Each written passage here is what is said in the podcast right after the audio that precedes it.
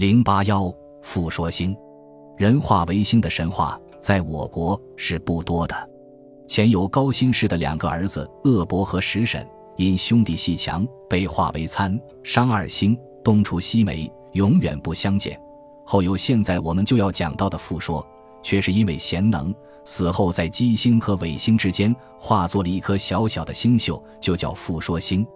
庄子大宗师说：“复说得之。”以象武丁，言有天下，成东为其基为，而比于列星。楚辞远游，也说其父说之托陈星稀，显韩仲之得一。洪兴祖补注引庄子音译说：父说死，其精神成东为托龙尾，今尾上有父说星。其生无父母，登甲三年而行遁。父说话星神话大略就是如上所引，说他生无父母。那么就是一父子，而母亲也死于产育的可怜的孤儿。登甲三年而行遁，是说他死后三年就消遁了他的形骸，化身为天上的星宿。复说化星神话已带有一些仙化的气味，因此大宗师以之比喻黄帝、于强、西王母、彭祖等真人；远游以之比于赤松子、韩仲等仙人。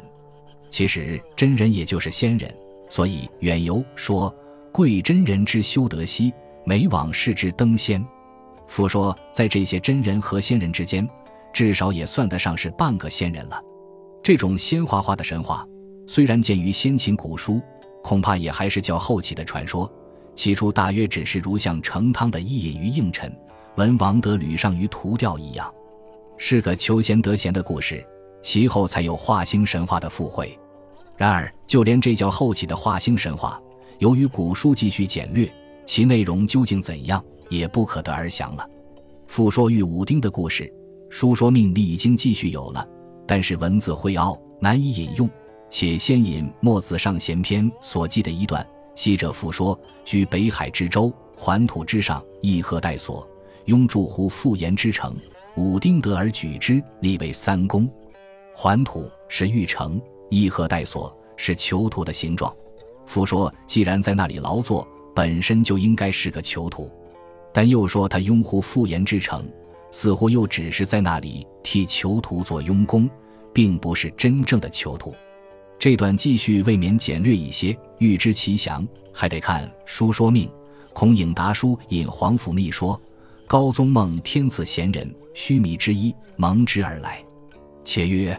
我徒也，幸复明说，明以梦视百官，百官皆非也。乃使百公写其形象，求诸天下。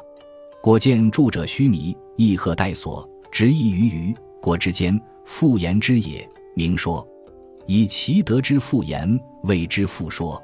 史记因本纪亦记此事，而无写其形象语，略觉疏漏。但说复说为须弥，则同于皇甫谧说。须弥是什么呢？须弥就是象弥，就是用绳索锁链互相迷系，强迫使之服役的囚徒。在殷代，可能就是奴隶。这和墨子所说庸主不大一样。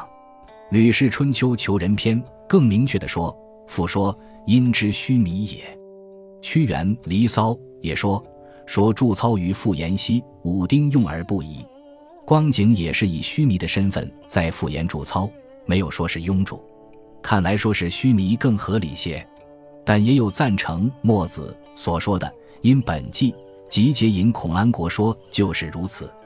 孔安国说：“复氏之言，在虞国之界，通道所经，有见水坏道，常使须弥行人住户此道，说贤而隐，待须弥行人助之，以共食也。”照此说法。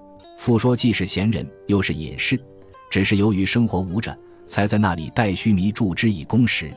当然，这种说法不但比为须弥说高超，也比简单的庸主说巧妙。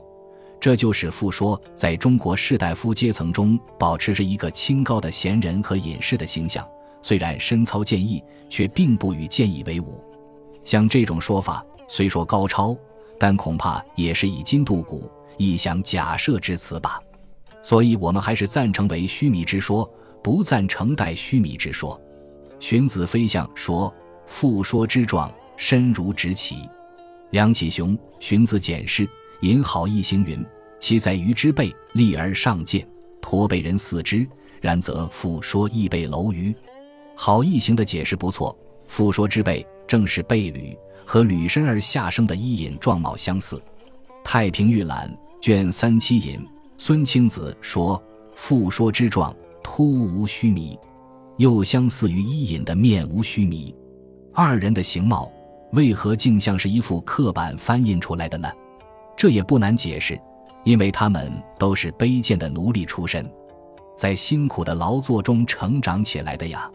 这样看来。”复说的贤应当是事实，尹则可以断定其为一说。正因为复说贤，所以武丁才在如《书说命》所说亮阴三四的过程中，叫人莫查暗访，寻访到了复说这个贤人。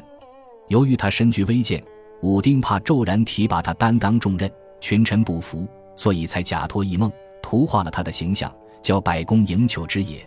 结果找到了他早已访求到的贤人。复说神话如果有历史依据的话，这或者就是历史的依据，也是较合理的历史的解释。